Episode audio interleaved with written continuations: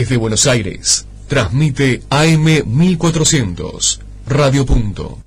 Ciudad de Dios, ciudad enferma que quiso volar hasta que un día estalló.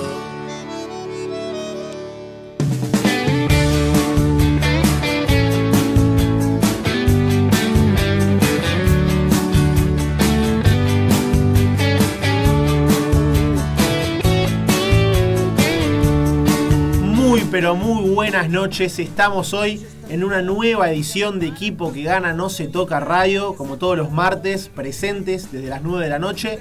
Hoy con la particularidad nuevamente de, la ausencia de nuestro conductor estrella, Matías Steinberg, que le mandamos un gran saludo. Está presente en el estadio de Atlanta, que estamos viendo acá.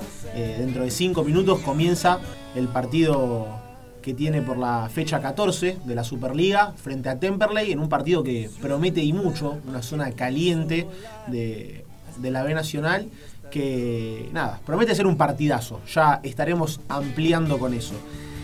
Tenemos un programa cargado hoy, bastante cargado de información, tenemos la definición de la Copa Libertadores, hay un nuevo campeón, tuvimos Superliga, tuvimos B Nacional, tuvimos fecha de Champions, se definió la Davis, así que si les parece, arrancamos porque, pues, bueno, tenemos mucho. A mi izquierda, arranco como siempre. Tincho, ¿cómo andás? Muy buenas noches. Bien, bien, contento, contento de estar acá y me imagino que vas a reemplazar a Mati de muy buena manera. Bueno, Tincho, muchas gracias. Esperemos así es un trabajo en equipo esto. Como siempre, ya ahora a mi derecha presentamos a, a la nueva adquisición del equipo, ya fija, se puede decir. No, fichaje. Claro, un fichaje estrella. La verdad, llevo acá antes de la temporada de verano. Lauti, ¿cómo andás? Hola, ¿qué tal? Muy buenas noches, muy buenas noches para todos. Eh, contento de estar nuevamente acá, la verdad que muy cómodo, me siento cada vez que, que vengo y nada, con un programón, la verdad muchas cosas para hablar, así que a, a pasarlo lindo y a, y a disfrutar. Perfecto. A la derecha, Santi, el profesor Santiago Millasato. ¿Cómo anda usted? Todo bien. ¿Ustedes todo bien? Bien, bien, bien, bien. La verdad contento también por compartir otro programa acá, martes, cargado de fútbol y de noticias. Muy bien, un clásico ya, ¿no? Los martes a la noche ya son nuestros, se puede decir. Estamos bien acompañados. Siempre. competimos a cualquiera. Exactamente, nada que envidiar. Y bueno, como siempre vamos a tener la participación especial, ahí la comunicación con, con Juan Especos, nuestro periodista estrella. eh, en tenis y demás deportes que siempre. Polideportivo. Exactamente, usted lo ha dicho, siempre tiene un poquito para aportar de, de lo que sea. La verdad que siempre bien predispuesto, Juan. Bueno, arrancamos, si les parece, con un tema que trajo mucho de qué hablar, me parece, ¿no? Ya ustedes me estarán contando su opinión, eh, qué piensan al respecto, si les pareció justo, no les pareció justo, a quién le, enmiendan el error más grande quizá. Eh, pero bueno, para los que no están al tanto, que no creo que sean muchos, el sábado a la tarde se definió la, final de una nueva edición de la Copa Libertadores entre River y Flamengo, ¿no? un partido disputado en el, en el Monumental de, Perú. La verdad que con un gran partido, me parece que un, no sé si un resultado impensado, sí de la forma que, se dio el juego, ¿no? A mi criterio, River dominó el partido de punta a punta, salvo los minutos finales. Le faltó ese, ese toque final eh, para poder definir el encuentro. Y Flamengo en cuestión de minutos, de hecho tres minutos, le, le dio vuelta al partido, se quedó con la copa, se quedó con la clasificación al Mundial de Clubes. Y la verdad que, bueno, generó sorpresa. Algo que igual eh, destaco, me parece, la, llegada de lo que fue el plantel de River acá, previo al choque de Copa. La verdad que los hinchas colmaron la calle para, para recibir a, a su equipo. Algo que, que en lo personal me puso muy contento. Me gustó que suceda eso y lo vi con, con buenos ojos. Pero bueno, entremos un poco en lo que fue el, debate del juego. No sé ustedes cómo lo vieron. eh, yo en particular. Me parece que River hizo un gran planteo, un gran primer tiempo, que de hecho logró opacar bastante al Flamengo del que veníamos hablando, ¿no? Porque previo al choque hablábamos de un Flamengo eh, que era avasallante, que decíamos puede pasar por encima River, y me parece que, que no se vio ese Flamengo. Se vio un Flamengo bastante desdibujado en la primera mitad, por lo menos. eh, no tuvo muchas chances de gol. Y a River se lo vio, se lo vio ágil, se lo vio rápido, se lo vio metido, mucha presión. que me parece que fue lo que le terminó costando caro en, el final del partido. Así que quiero saber su opinión, muchachos. Sí, yo creo que igual eh, River estuvo muy bien eh, durante, yo digo, gran parte del partido. No solo el primer tiempo, tuvo un primer tiempo excelente. Después se emparejó un poco, para mal yo creo, digo, los dos bajaron el nivel, pero que igualmente River fue el dominador. Y le pasó esos minutitos del final, eh, que bueno, Gabigol, la verdad que todos estaban diciendo ahí, no, y estuvo jugando un mal partido, al final nos vendieron humo. Y terminó eh, pagando con dos goles sobre el final, que es lo que hace un goleador. Los que tenés, la tenés que meter. Y lleva la Copa Flamengo, la verdad que yo diría, no sé si no merecido, pero que River la final mereció mucho más River, creo yo, pero durante la Copa mostró Flamengo, así como también en el torneo de Brasil, ¿no? que salió campeón sin haber jugado a cuatro fechas del final. Eh, logró estos dos campeonatos con diferencia de un día, que bueno, nada, Río de Janeiro debe estar de fiesta todavía. Eh, así que nada, bien, vi un buen partido, además lo vimos todos en conjunto, estuvo bueno, lo pudimos analizar. Y podemos momento. contar, ¿no? Tuvimos una, una juntada grupal Claro, ahí sí, para sí. ver el partido. Todo periodístico igual. Todo- siempre. Nada, nada de- Siempre el lado periodístico. Claro, claro, sí, por Excelente. Nos juntamos a analizar el partido y bueno. esto Salió una comida diciendo- después, ¿no? ¿Puede ser? Sí, Sí. se puso la 10 acá el Tommy Gago. El conductor de hoy. Sí. Pero Bueno. nada, respecto al partido, la verdad muy bien. eh, me pone triste porque la verdad me gusta Gallardo Ajá. como técnico y me gusta que le vaya bien, así como varios técnicos que están en la Superliga. Pero que nada, bien, bien Flamengo. Muy bien. Bueno, eh, para mí, River, eh, sumado a, a lo que piensan ustedes, eh, River dominó o jugó mejor que el Flamengo, ya que el planteo de Gallardo era anular justamente el juego, el ataque de- del equipo brasileño. Y creo que eso le costó caro en cuanto a los tres cuartos o a la zona de definición, porque si bien River eh, jugó mejor, eh, no tuvo muchas chances de gol. Eh, el Flamengo tuvo solamente una y River, además del gol, tuvo la, una de Palacio que pasó cerca. Ajá. Un remate afuera del área. Exactamente. Y además de que River jugó mejor, eh, fue quizás el equipo domina- de- dominador, Ajá. eh, el fútbol es así. Fútbol y, es fútbol.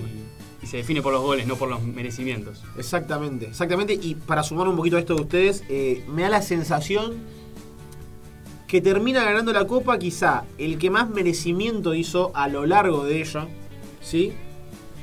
Con excepción de la final.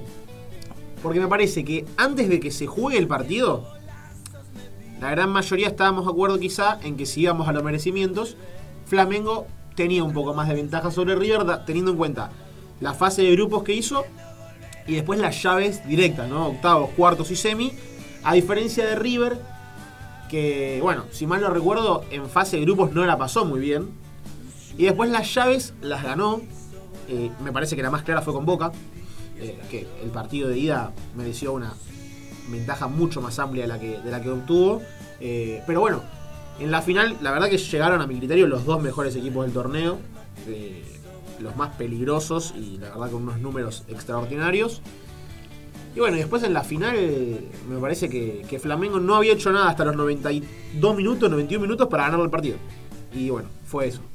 Creo que fue mucho el mérito de River de no dejarlo jugar a, a Flamengo por el desgaste que hizo, por cómo presionó, cómo cortó el circuito de juego, el, el planteo de, de Flamengo, hasta que, que se, se cansaron. Y eso fue lo que, lo que para mí le, le pasó factura. La lesión de casco fue una, una baja muy importante y el cansancio de, de Nacho Fernández, que no coincido. Hoy, ahora es fácil hablar ¿no? de los cambios y demás, una vez con el resultado, pero por ahí hubiera, hubiera puesto otra variante. Ahí ¿no? va. Por ahí un Poncio, alguien más de marca.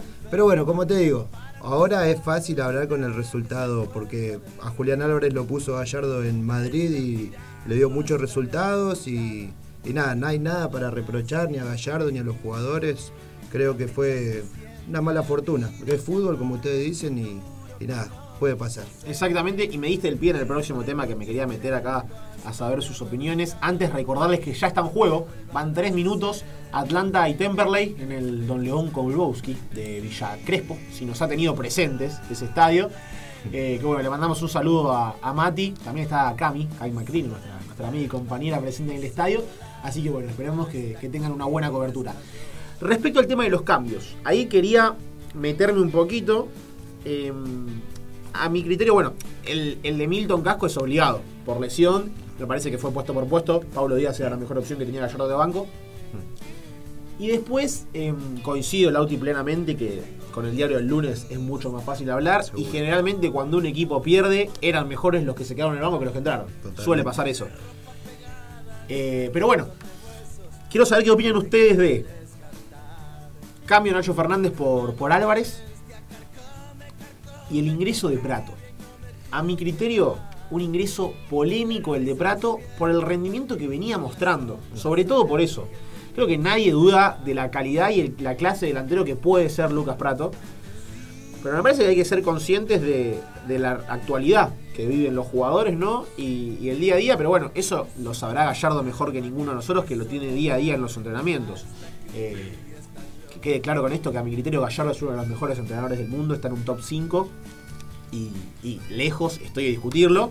Pero bueno, es una realidad que, a ver, opinamos para bien y para mal. Y en este caso, a mí, como que para mí la falencia más grande de River la, la tuvo el muñeco. Sí, a ver, todos tienen errores y lo- te puedes te, dejas llevar digo, por el resultado, 1 a 0. Decís, bueno, voy a atacar capaz un poco más, voy a poner jugadores no tan de marca y tirarme tan atrás, sino tratar de distribuir el juego más para adelante y que tengamos solo la pelota. Y es lo que quiso hacer Gallardo, supongo, y le salió mal, pero a ver, mil veces le salió bien, ha ganado de todo, Gallardo no se puede discutir. Yo igual en el momento, en el partido, eh, ya cuando entró Prato, como que medio me hizo un poco de ruido y lo dije, eh, porque me- la verdad que me gustaría haber visto un poquito de Juan, eh, de Juan Fernando Quintero. Sí, me hubiese gustado bastante verlo, a pesar de que tampoco está en su gran nivel ni en lo que mostró eh, en los partidos anteriores, pero como que ese toquecito de fútbol que capaz que le da. Pero también digo, Prato, eh, como lo tiene Gallardo, digo, es un tanque, te pelea todo. Exacto. Y que también te podía llevar a, a eso, a, pe- a presionar, a pelearte una pelota y le queda, a ver, es 9, él sabe a lo que juega, le queda una y te la manda, la manda a guardar. A ver, y el, el cambio no está mal. Digo, nada más que a mi criterio y a mi gusto personal hubiese puesto a Juanfer por el tema de lo que me gusta a mí de un partido. Pero digo que el cambio no está mal y no lo discutiría ni antes ni ahora, solamente eso. Perfecto. Eh, para mí, por un lado, la salida de Nacho Fernández se veía venir, más que nada por eh, el desgaste que hizo en el partido. Quizás en la tele no se puede ver eh, tanto el trabajo defensivo que hizo, en la cancha supongo que se ve mejor, eh, por el planteo que hizo Gallardo, eh, siguiendo la- las subidas tanto de Felipe Luis como de Bruno Enrique. Tuvo un gran trabajo ahí, me parece, Nacho Fernández, que, que es algo que no está tan habituado y que no estamos acostumbrados a verlo y, y valorar, me parece, ese trabajo. Pero como decís, Tincho tuvo un desgaste tremendo. Así es, para mí lo que, lo que me diferenciaría de lo que hizo Gallardo sería el ingreso de Julián Álvarez. Quizás eh, hubiera puesto a un jugador como Poncio, quizás para cerrar un poco más el partido, para, o Quintero, eh, para tener un poco más la pelota. Sí. Y después la entrada de Prato, no la veo mal, es un puesto por puesto. Ajá. Eh, lo que sí es, es raro, porque a Prato desde hace rato eh, se lo ve un nivel medio bajo, desde lo físico también. Y, y nada, es, es medio raro que quizás lo puso en un partido tan importante como fue la final. Sí, sí, sí. Le está pasando mucha factura a Prato no, no haber hecho la pretemporada. Sí, ¿no? Eh, la verdad que después de, de Madrid, de, de lo que fue esta pretemporada, no, no la pudo no la pudo trabajar eh, por problemas físicos y hace varios partidos que no, no viene en un buen nivel. Este, pero bueno, la confianza de Gallardo con, con el oso la tiene de siempre y, y por eso creo que lo, que lo puso, más allá de que no venía teniendo buenos partidos. Ajá. Y que si Prato no se hubiera equivocado en el primer gol, nadie estaría hablando Bien. del tema. Sin duda. Pero, pero bueno, ya está, hay que dar vuelta a la página. Creo que Gallardo tiene la bronca, está masticando bronca y eso creo que le va, le va a dar el empujón para poder seguir en River y poder volver a, a competir. Sí, siguiendo con esta línea que decís vos, Lauti, a ver, le pasó a Gallardo con Lanús, haber perdido la semifinal y se, se- se rearmó Ajá. y bueno, ganó la final de Madrid. Es como eso, Gallardo tiene un capaz un- una baja, una baja de ánimo capaz en, en cuanto a un resultado y vuelve mejor, puede volver a bajar, pero digo, la final a ver, la mereció ganar Claro. y que estuvo bien, la podría haber ganado el bicampeonato, falló esos dos minutos, pero va a volver, ahora tiene revancha dentro de poco en la Copa Argentina, el- está cerca de los punteros en el campeonato, que es algo que no se ve hace mucho de River, que peleó un campeonato por lo menos hasta la mitad. y que tiene ya dos frentes por lo menos para seguir peleando, está la Copa de la Superliga el año que viene, o sea, no es que se quedó sin nada Gallardo y que es un año perdido. Tiene todavía tres competencias eh, a lo largo del año que viene y este año y la, la Libertadores el año que viene y así hasta cuando él quiera decir basta y que vaya a otro club porque tiene mérito también para estar en Europa o en algún otro club para seguir peleando cosas aún más grandes. Y eso es lo que escuché hoy. Estaba viendo una conferencia de prensa de Gallardo, va, una nota era, que subieron de la Libertadores y que decía que el mejor antídoto luego de una gran victoria o la victoria más importante de la historia para River eh, fue esta derrota. Los dos contrastes, porque perder de la manera en que perdió River es lo que a él lo motiva, digamos, para poder seguir. Te potencia Que- a buscar más. Exactamente, sin dudas. Exactamente. Y, y lo dijo, que de los, estas, de los partidos perdidos son de los que más aprenden. Exactamente, exactamente. Porque, Duele- a ver, coincido, eso, es algo que duele Sí, a los sí, hinchas, sí, sí, a ningún le va a gustar perder, Obvio, a nadie.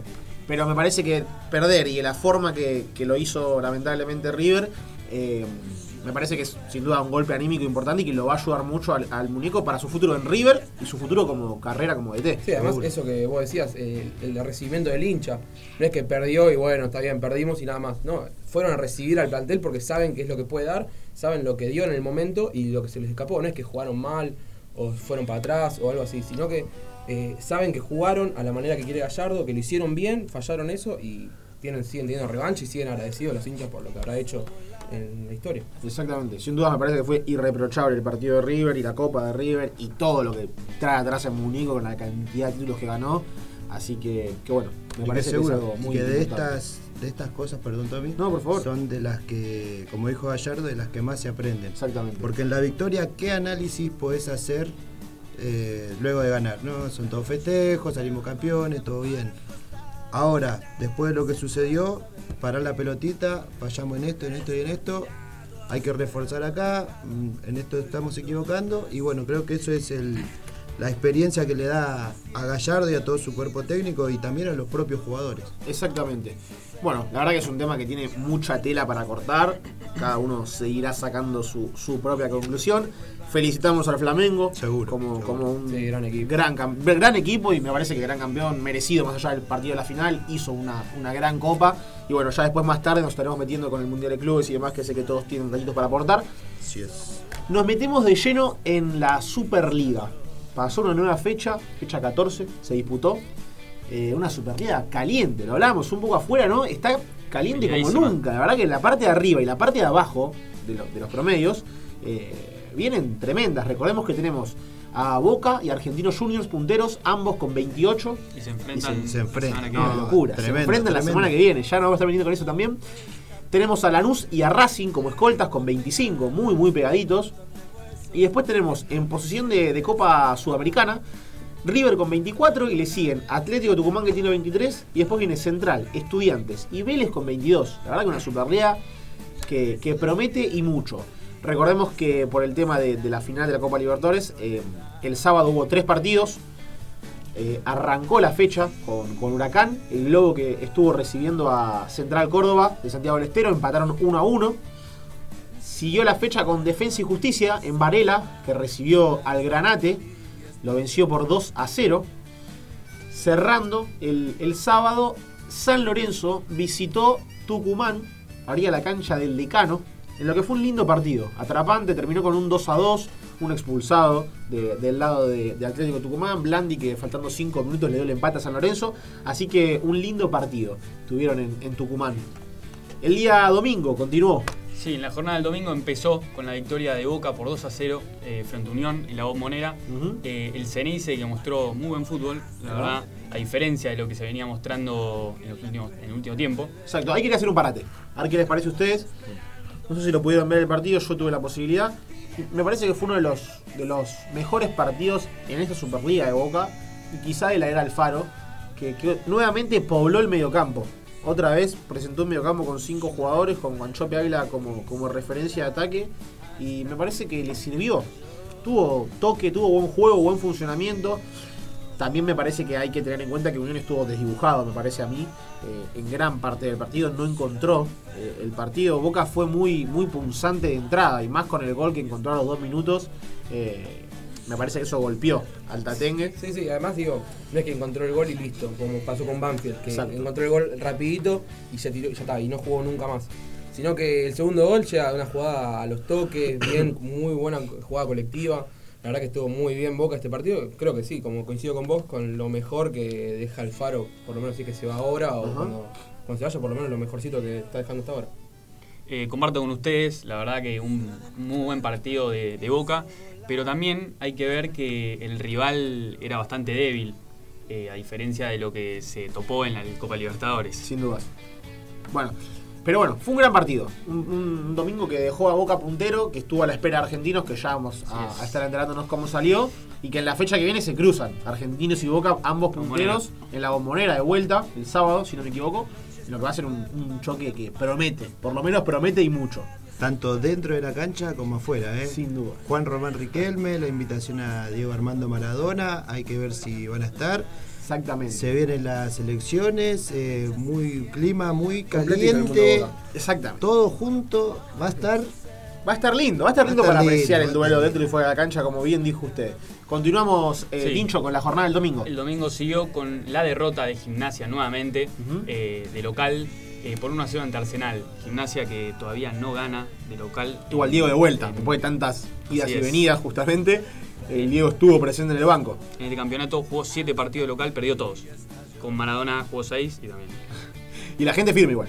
Podemos apreciar Sí, que la sí, gente. Creo que eso habla un poco de lo que genera el Diego, ¿no? Sí, sí. En La Plata y, y en Argentina y en el mundo en general. Se pone la camiseta de un equipo y él se la pone dentro y fuera de la cancha. Y creo que la gente es algo que valora y por eso siguen bancándolo incondicionalmente. y que también había perdido un poco la esperanza después de todo lo que pasó, eh, que se iba, que seguía, los problemas con los dirigentes.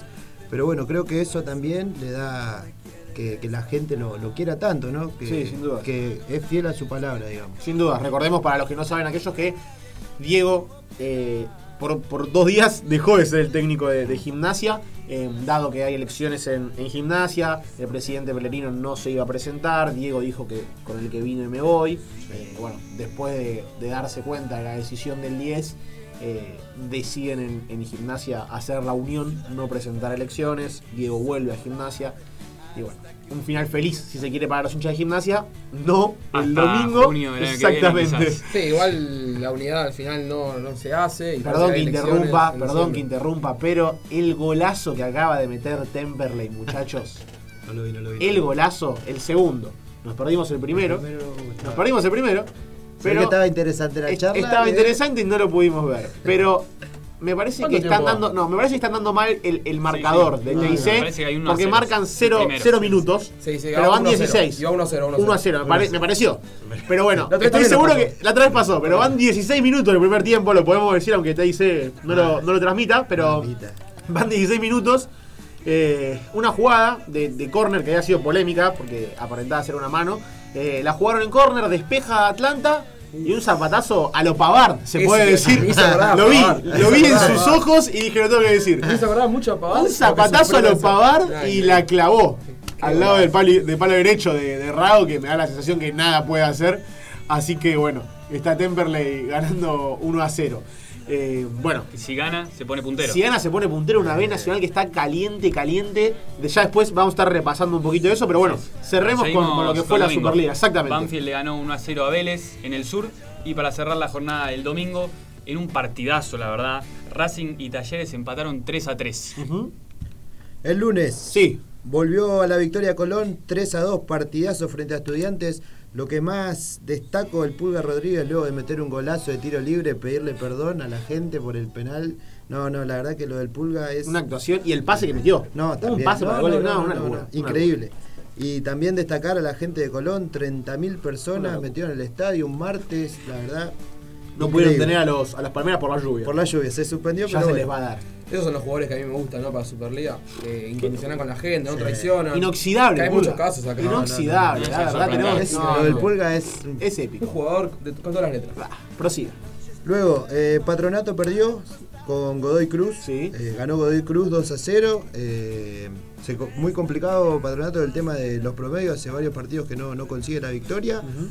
Luego, en la paternal ganó Argentinos 1 a 0 y le ganó a Newell's y se, Se trepó a la se cima. trepó a la cima. Ahí Usted lo está. Gol de Gabigol, ¿no? Con Boca. Gabriel Auche. Uy, qué Sí, sí. tremendo, tremendo Robapoda ahí, muy bien. Sí. Y, y Y cerró. para se- finalizar, eh, Rosario Central 5, Aldo Civi 1. Lo perdía Rosario Central 1 a 0, lo pudo dar vuelta eh, y se llevó una victoria bastante importante porque se viven tiempos complicados en lo que es la, la dirigencia de Diego Coca, la hinchada, no- mucho no, no lo están bancando, pero bueno, se llevó una gran victoria y, y sigue para adelante. Exactamente, y un central que si no me equivoco la victoria anterior de local, no me acuerdo si había sido con Godoy Cruz, pero también había rondado la goleada. 4-2. También. 4-2, 5-2, algo así había sido. La verdad que Godoy, eh, Rosario Central que parece que se afianza, de local se hace fuerte de gigante. Y le ganó a River, no olvidemos, 1 a 0 en el Exactamente, Monumental. de visitante. Y fue una victoria muy importante. Perfecto, muchachos. Bueno, cerró una nueva fecha de la Superliga. Recordemos que el partido entre Independiente y River fue postergado por la actuación del, del millonario en la Copa Libertadores. Se pasó para el domingo 19 de enero a las 19.10. En teoría va a ser el encuentro en Avellaneda, así que estaremos atentos a eso. Bueno, una Superliga caliente, como dijimos. La fecha que viene como duelo destacado, me parece, vamos a tener a argentinos y, y a, Boca midiéndose en la bombonera, gracias Tincho. Y, podemos destacar también, bueno, Gimnasia, que siempre va a ser noticia, va a visitar la, la cancha de Banfield como duelo destacado de- del viernes. El sábado, después del partido de Boca, River va a visitar a Newells. Y el domingo se puede destacar San Lorenzo Patronato y me parece que Aldo Civi Independiente, no sé qué opinan ustedes. Yo creo que el de Aldo Civi es muy importante, más que nada por la zona de abajo. Recordemos que Patronato, Aldo Civi y Gimnasia La Plata en este momento estarían descendiendo a la Primera Nacional. Pero bueno, falta mucho, falta mucho. Camino Y- largo. Y el torneo está muy apasionante. Exacto. Además digo que en los descensos influye la Copa de la Superliga, así que... Sí, Sin sí, duda, falta- hay que ver, hay que ver todavía, todavía mucho, queda, quedan partidos para sumar o restar. Hay que ver qué sucede. Bueno, le damos cierre de esta manera al primer bloque. Ya nos vamos al corte, nos ponemos en comunicación con Juan Especos y estamos volviendo con más equipo que gana no se toca. Ya venimos. Enferma que quiso volar hasta que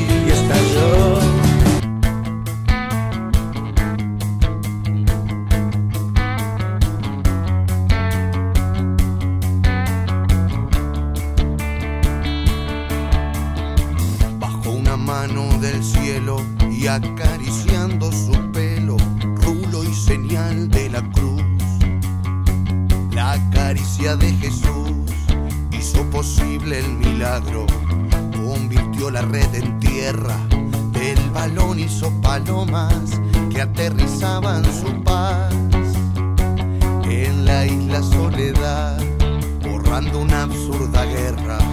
Judas no juega esta tarde, lo expulsaron por traidor. Y once apóstoles de Cristo con sus oídos al cielo, consultándole al Señor. Y Jesús dijo, me voy.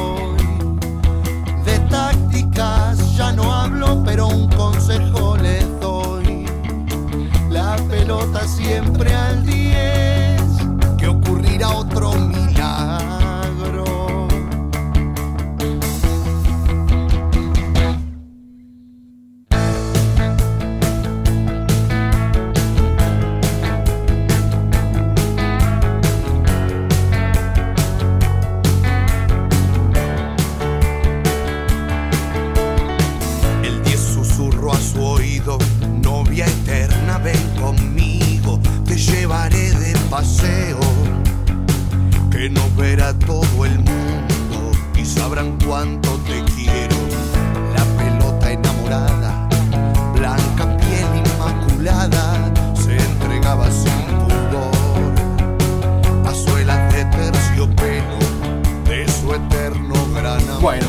estamos de vuelta acá con equipo que gana no se toca. El segundo bloque con mucha info, como dijimos, y arrancamos ya de una, ¿sí? sin anestesia. Tenemos a Juan Especos en la línea, nuestro compañero, que nos va a contar un poco lo que fue la Copa Davis. Una Copa Davis que finalizó un torneo nuevo, atrapante o no, para muchos. Así que bueno, Juan nos va a contar un poquito. Juan, ¿cómo andás? Tommy, chicos, muy buenas noches, ¿cómo andan?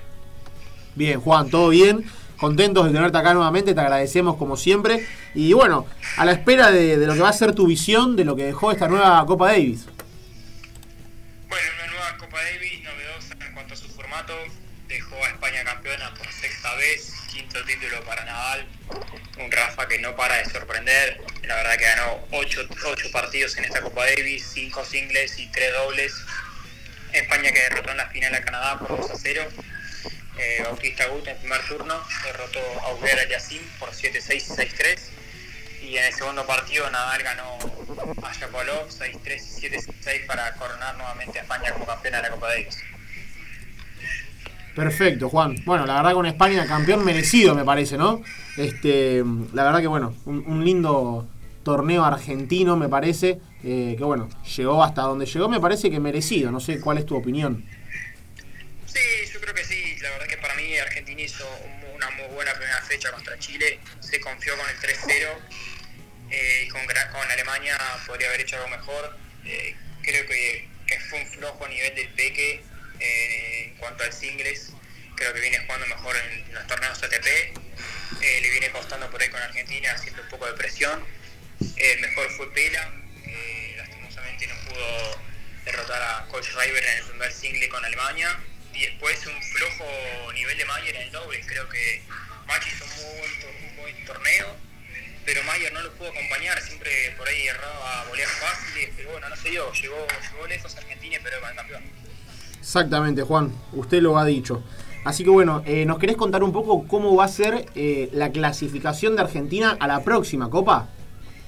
Esperemos poder clasificar. Se va a jugar la clasificación a partir del año que viene, el 6 y 7 de marzo. Argentina buscará eh, la clasificación cuando enfrente a Colombia de visitante. Esperemos que sea con Gaudio en el banco suplente como capitán, todavía no se confirmó. Y bueno, a partir del TT que sea, vamos a ver qué jugadores van a jugar. Hola Juan, te saludo Santiago acá, buenas noches. Quería preguntarte, ¿todo bien? Quería preguntarte acerca de que cómo viste a Colombia en esta Copa Davis. Tengo entendido que perdió en primera fase, ya en el grupo. Quería ver si se ves algo, cómo, cómo estuvo. Eh, mira, la verdad que Colombia tiene una muy buena dupla, como son Cabal y Farán, doblistas. Eh, y después por ahí en single este fue un poco que eh, no pudo pasar a fase de grupos Colombia.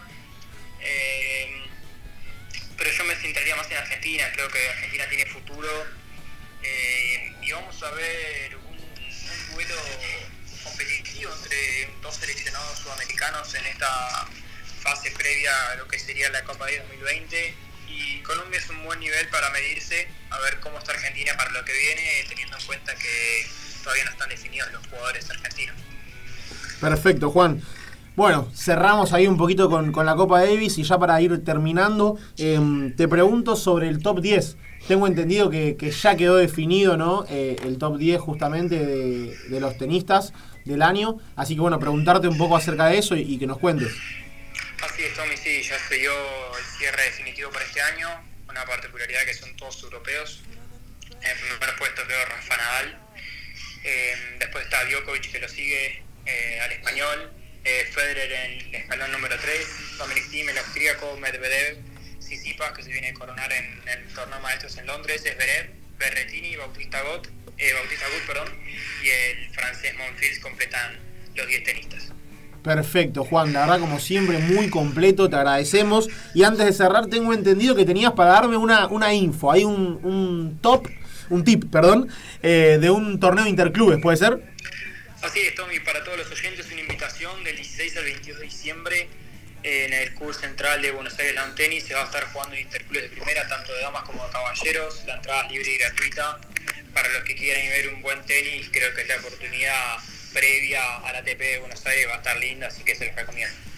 Perfecto, Juan. Bueno, agradecerte como siempre, gran análisis y bueno, ya estaremos en conversación nuevamente para, algún que otro dato acerca de muchos deportes como es usted acá apodado el hombre polideportivo. Así que te mandamos un abrazo grande, Juan, muchas gracias. Muy bien, Tommy, muchas gracias, saludos. Chao, Juan. Bueno, ahí pasaba Juan Especos en lo que fue otra nueva comunicación, como siempre con, el muy completo periodista y amigo nuestro.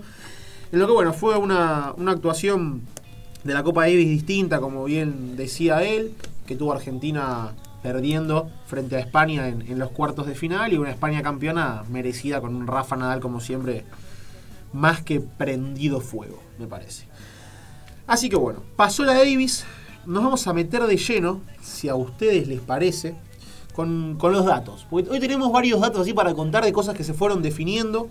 Eh, me parece que acá nuestro amigo y colega, Santiago Miyasato, tiene para contarnos algo acerca de la selección sub-15. ¿Puede ser? Sí, está jugando la selección argentina, el sudamericano sub-15 que se disputa en Paraguay. Exacto. Argentina integra el grupo B eh, con Chile, Ecuador, Uruguay y el local Paraguay. Eh, la primera fecha para el seleccionado argentino fue, fue fecha libre. Y bueno, la segunda fecha la jugó hace unas horas. Argentina goleó a Chile 6 a 0. La verdad que estos chicos eh, tienen mucho futuro, como se viene viendo, así cuando van pasando a sub 17, sub 20 y así. La verdad que tiene una linda camada Argentina como para disfrutar de un buen fútbol. Y la próxima fecha será contra Uruguay, el clásico Río Platense, eh, el jueves 28 de noviembre. Bueno, perfecto, Santi. Y usted se anima a contarme, va a contarme, a darme una opinión acerca de, cómo lo ve Argentina, qué esperanzas tiene. Y Argentina está siempre como candidato en cualquier, yo creo que división, porque es de los mejorcitos eh, en cuanto a los seleccionados juveniles, que después, bueno, se ve reflejado con los que llegan a, la mayor. Eh, viene de hacer un, en el sub-17, por ejemplo, un mundial aceptable, lástima en el juego, digo, más que en el resultado. Y siempre esos jugadores van subiendo y en el sudamericano yo la verdad que lo veo muy bien. Hoy fue una goleada a Chile que la verdad no se esperaba tanto, pero 6-0 la verdad que fue una, una verdadera goleada. Bueno, muy bien, Santi, muchas, muchas gracias. Como siempre, usted trae esos datos. Siempre con el seleccionado. A mí me encanta. Yo, usted es el hombre selección. Acá cada uno se va ganando su apodo. Usted siempre me aporta la selección y muy completo. Y así es. La verdad, le- le tengo- es un placer estar en esta mesa con usted. Se lo tengo que decir. Lo mismo digo para De ustedes. todo, porque que no se me pongan celosos acá, No, cómo, no, es esto, de- yo- cómo es esto después, ¿no? Pero bueno, ahora saltamos de lleno a lo que va a ser la Copa Argentina. Tincho, tengo entendido que ya tenemos día, horario, sede y todo definido, todo Así listo. es. El día de ayer se confirmó que la final entre River y Central Córdoba de Santiago del Estero será el 13 de diciembre a las 21 y 10 horas, Sí. 21 horas y 10 minutos, Perfecto. en el estadio Malvinas Argentinas en Mendoza. Ahí va. Un- una Copa Argentina, una final de Copa Argentina que va a tener, me parece, un condimento extra al que ya venía, ¿verdad? Porque si bien se enfrentan River y Central Córdoba, un equipo que viene prometiendo, eh, River, al no poder levantar la Copa Libertadores que disputó el sábado, eh, depende netamente de levantar la Copa Argentina para poder clasificarse. Sí, igual me parece que con la Copa de la Superliga le da la chance.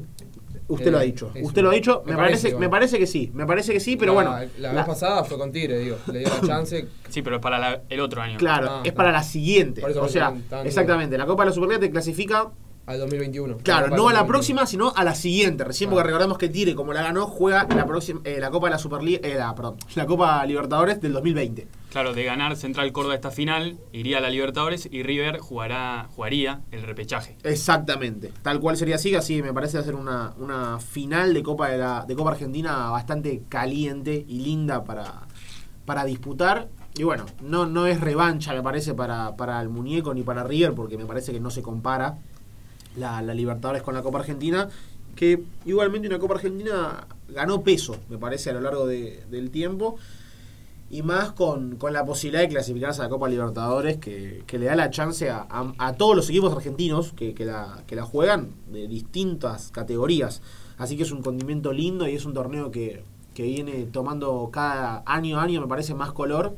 Y que encima le da la posibilidad a la gente del interior, al jugarse en Mendoza, Córdoba, San Luis, Santiago del Estero, todas las provincias, la posibilidad de, de ver a jugadores que quizás no tienen tan al alcance de la mano fin de semana como, como los que viven acá en Buenos Aires, ¿no?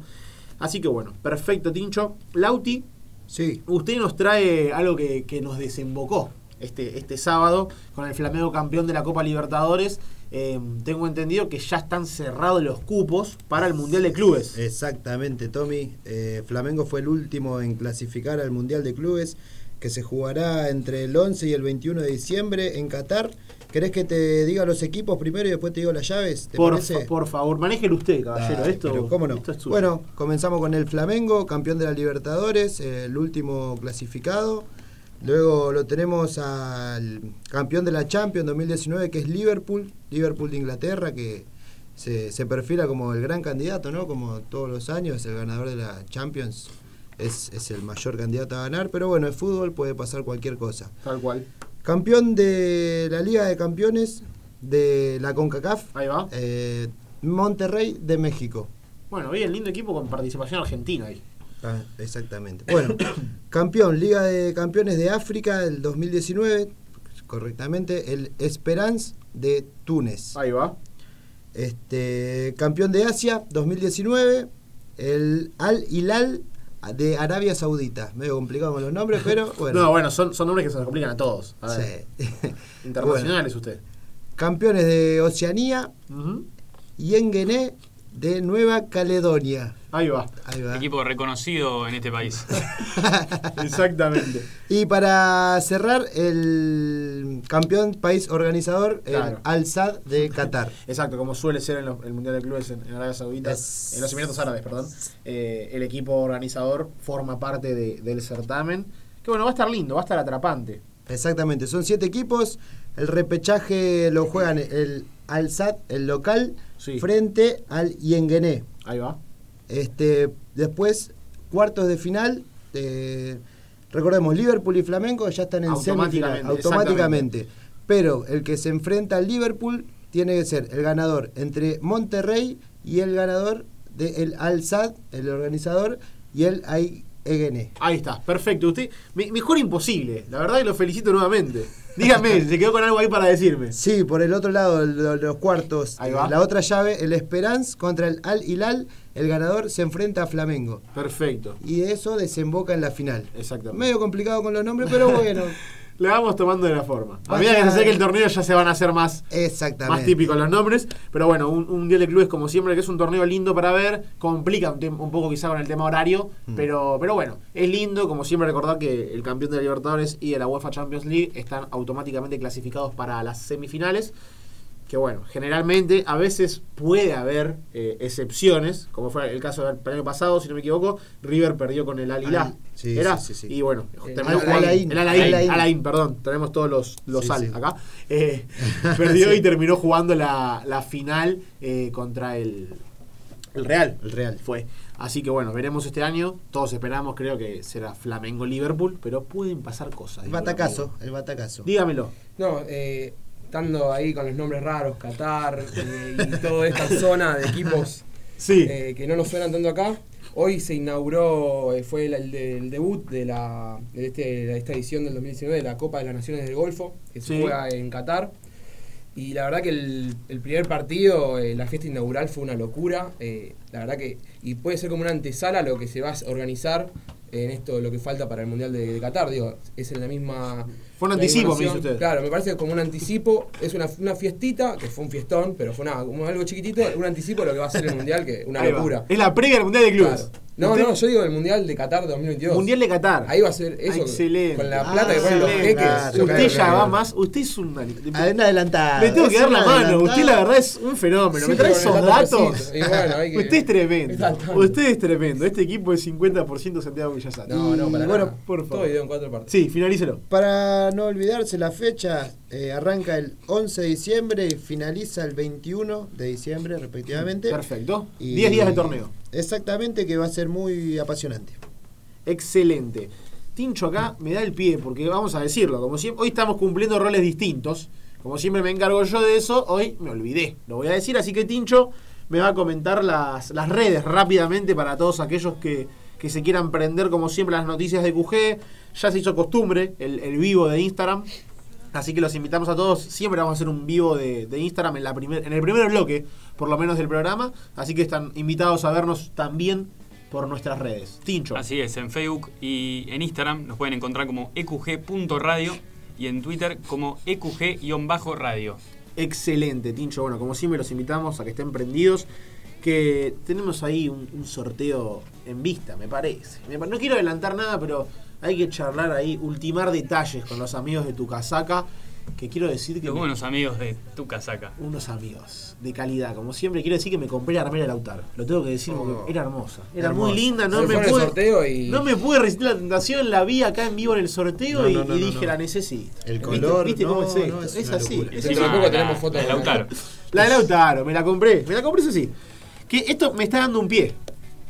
Me da el pie a que nos metamos en el, en el torneo del viejo continente. Hoy tuvimos una nueva jornada de UEFA Champions League. Como siempre, martes y miércoles se, se suele disputar el, el torneo. Y bueno, hoy arrancó una nueva fecha que tenía partidos muy importantes, me parece. Lindos cruces había, duelos de, de partidos importantes y equipos importantes. Que bueno, ya se empiezan a cerrar los grupos. Tincho, te doy el pie para que me cuentes qué sucedió hoy. Mi sección preferida. Su sección el favorita. fútbol europeo. Exactamente. El día de hoy comenzó con la victoria del Bayer Leverkusen por 2-0 ante el Lokomotiv de Moscú. ¿Sí? Luego pasamos al empate entre el Galatasaray y el Brujas. Y este empate desembocó a la clasificación del Real Madrid que jugó después con el PSG. El Real Madrid que hace mucho no se veía que jugaba bien a la pelota y hoy eh, demostró un buen juego. Iba ganando 2-0 y el PSG reaccionó y lo empató 2-2 a lo, al estilo de- del Flamengo. Exactamente, en los últimos minutos. Así Acá, es. acá le agrego que, claro, ya en el grupo A está cerrada la clasificación a, a Champions, por lo menos. El PSG y el Real Madrid ya están en instancia de octavos. El Brujas eh, está por ahora tercero, pero habrá que esperar a la cuarta fecha para ver si el Brujas o el Galatasaray juegan eh, la UEFA Europa League. Sí, luego pasamos a la victoria del Tottenham por 4-2 sobre el Olympiacos, el debut de Champions de Mourinho con, el, con los Spurs. Después el Manchester City empató 1-1 con el Shakhtar. Eh, luego la Juventus venció por 1-0 al Atlético de Madrid en Italia con un golazo de tiro libre de Dybala que la verdad está on fire. Viene encendido, ¿no? Sí. Pablo viene metidísimo, prendido el fuego. Es una locura. Vamos mi equipo, ¿eh? Siempre ahí. Hay que acordarse, hay que acordarse de su equipo.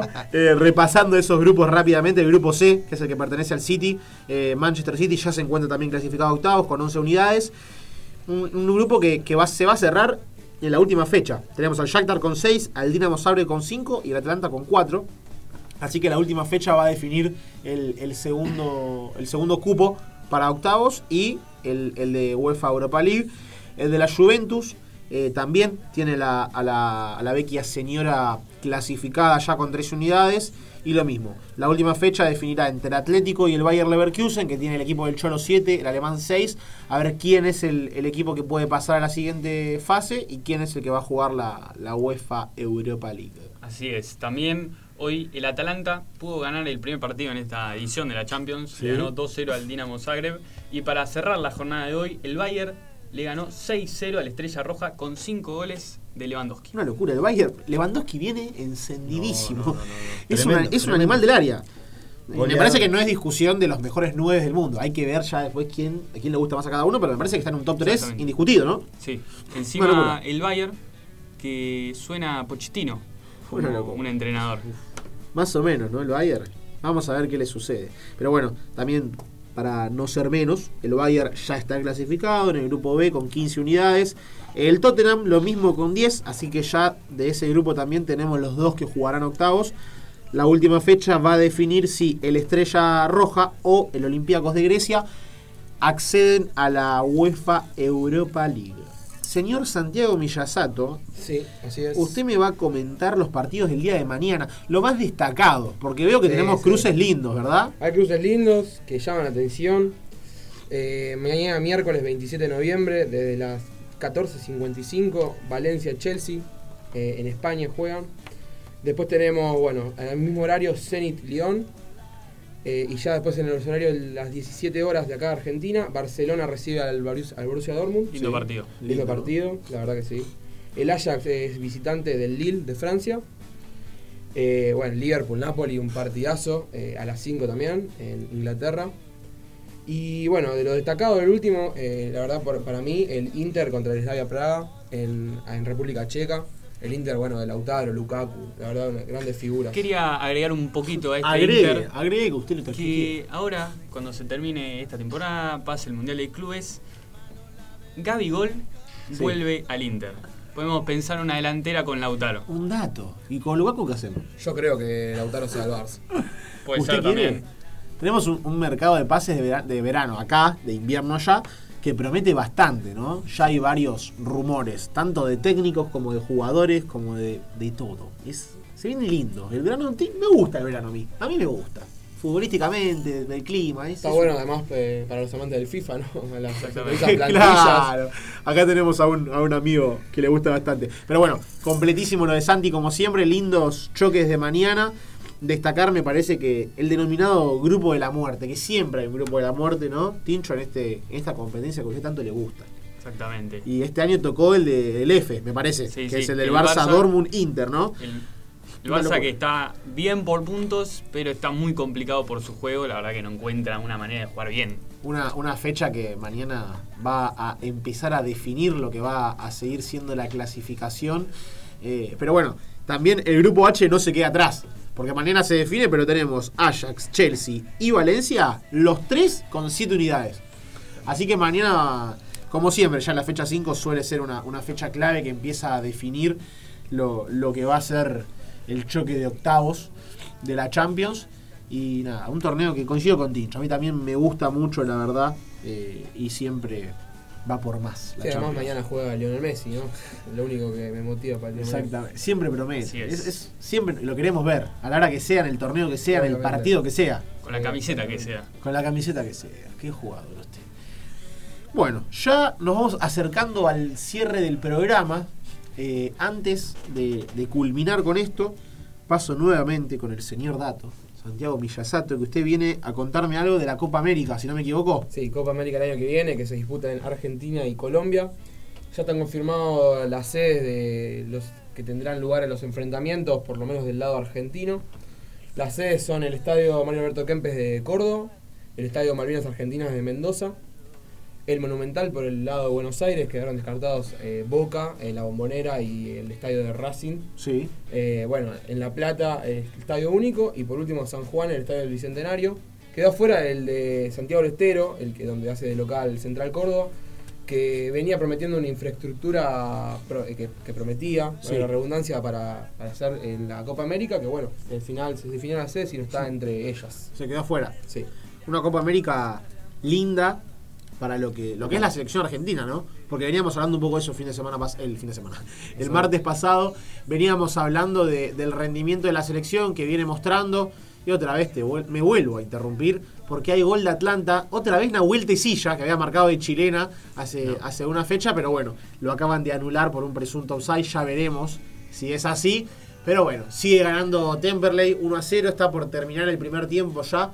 El, el equipo del sur con un gol de Van Dunciel, si no me equivoco. Está ganando el partido, un encuentro clave que lo posiciona puntero. Si les parece rápidamente, hacemos el cierre con, con lo que es una, una primera nacional que está también como la Superliga, ¿no? Una locura esto. Divida en dos zonas, pero la zona 1 me parece que es la más peleada de todas, con un, un Atlanta y Timberlake que bueno, están terminando ahora de, de cerrar el, el partido y la fecha. 14, como bien me aclara acá mi compañero de izquierda, Tincho Diesel, eh, que en caso de terminar en este resultado, eh, Temperley va a alcanzar Atlanta con 27 unidades en la cima. Pero bueno, veremos qué, qué sucede. Lo concreto es que estudiantes de, Río Cuarto y Platense están escoltas con 25 unidades, tan solo a dos de los líderes.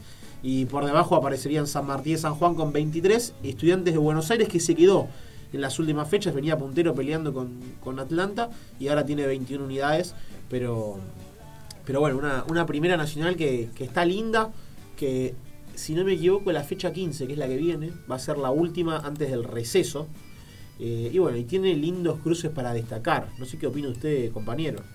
Así es, juega Platense Atlanta en Vicente López. Sí. La verdad, un muy lindo partido eh, entre los punteros. Exactamente. Sí, un partido que va a así. definir muchas cosas. Así es, Va a dejar a algunos contentos de cara a las vacaciones y a las fiestas. exactamente. Perfecto. Y bueno, para repasar un poquito la, la zona 2 también, para no quedarnos afuera, ya un poco con menos paridad, me parece. San Martín de, de Tucumán está puntero con 31 unidades, le sigue Sarmiento de Junín con 27, Defe, Defensor de Verano, tiene 23 y Riestra tiene 22. ¿Cómo viene la, fecha siguiente? La verdad, un- una linda zona también que tiene a, a Tigre, un equipo que, que venía prometiendo, que escaló en este último en este último tiempo, en estos últimos partidos, está quinto, 19 unidades, igual a 12 del líder. parece, parece bastante, pero bueno. Vieron cómo es la Primera Nacional. De una fecha a la otra puede cambiar muchas cosas. Y, y nada, me parece que no viene siendo el caso de Boys, pero no me quiero meter ahí. No, es un no. terreno que. Es un, es terreno que no, no me gusta mucho. Vio No pasa cómo, nada. vio cómo es esto. Estaremos igual presentes en Estaremos, el usted lo está anticipando. Eh, Haremos lo posible. Haremos todo lo Haremos posible. lo posible. La intención es estar el sábado que viene. Y lo dejo a usted que me cuente si quiere día, horario, estadio, rival, haga lo que Sí, quiera. eh, es el próximo sábado 30 de noviembre, de las 17 horas, Ajá. contra Deportivo Riestra. Olboy lo recibe ahí en el estadio Islas Malvinas de Floresta. Y bueno, sí, estaremos, trataremos de estar presentes eh, en esta última fecha de lo que será la Primera Nacional, por lo menos de este año. Exactamente. Para cubrir, siempre Sí, del lado periodístico. Está, está sí. de más aclarar. Disfrutar de una buena tarde de fútbol, que no creo que sea de buen fútbol, sino la tarde nomás va a estar buena porque... Con amigos, con amigos siempre la pasamos Obvio, bien, por obvio, favor. sí, no. Una tarde diferente. Claro, exactamente. tarde. Usted lo ha dicho. Bueno, para cerrar, Tincho, ¿nos querés recordar las redes, por favor? Así es, en Instagram y Facebook nos pueden encontrar como eqg.radio y en Twitter como eqg-radio. Excelente. Bueno, los invitamos como siempre a, a seguirnos, a estar presentes en todas las redes con, con la información del día a día, con sorteos, con noticias, con datos, con todo. Todo lo que acostumbra EQG ya. Ya es rutina esto, me parece. Así que bueno, le damos las gracias a todos por acompañarnos como siempre en un nuevo programa. Muchachos, a la mesa. Gran programa. Otra Muy vez, bueno. agradecerles co- como siempre. No sé si alguno quiere mandar un saludito especial para alguien. A Mati. A Mati. A Mati. que está Me disfrutando gusta. de la noche. Le mandamos, le mandamos un saludo a- al compañero y conductor de equipo que ahora no se toca, que esperemos ya tenerlo de vuelta el martes que viene. Sí. Ojalá no lo hayan extrañado demasiado. Acá del otro lado les hablamos. Eh, pero bueno, siempre es lindo tenerlo a Mati y lo estamos esperando para el próximo programa. Así que bueno, agradecerles otra vez. Gran programa, gran información como siempre. Y bueno, cerramos otro programa de, de EQG. Y nos estamos encontrando como siempre, martes que viene, 21 horas. Préndanse a lo que va a ser como siempre, equipo que gana no se toca. Muchas gracias.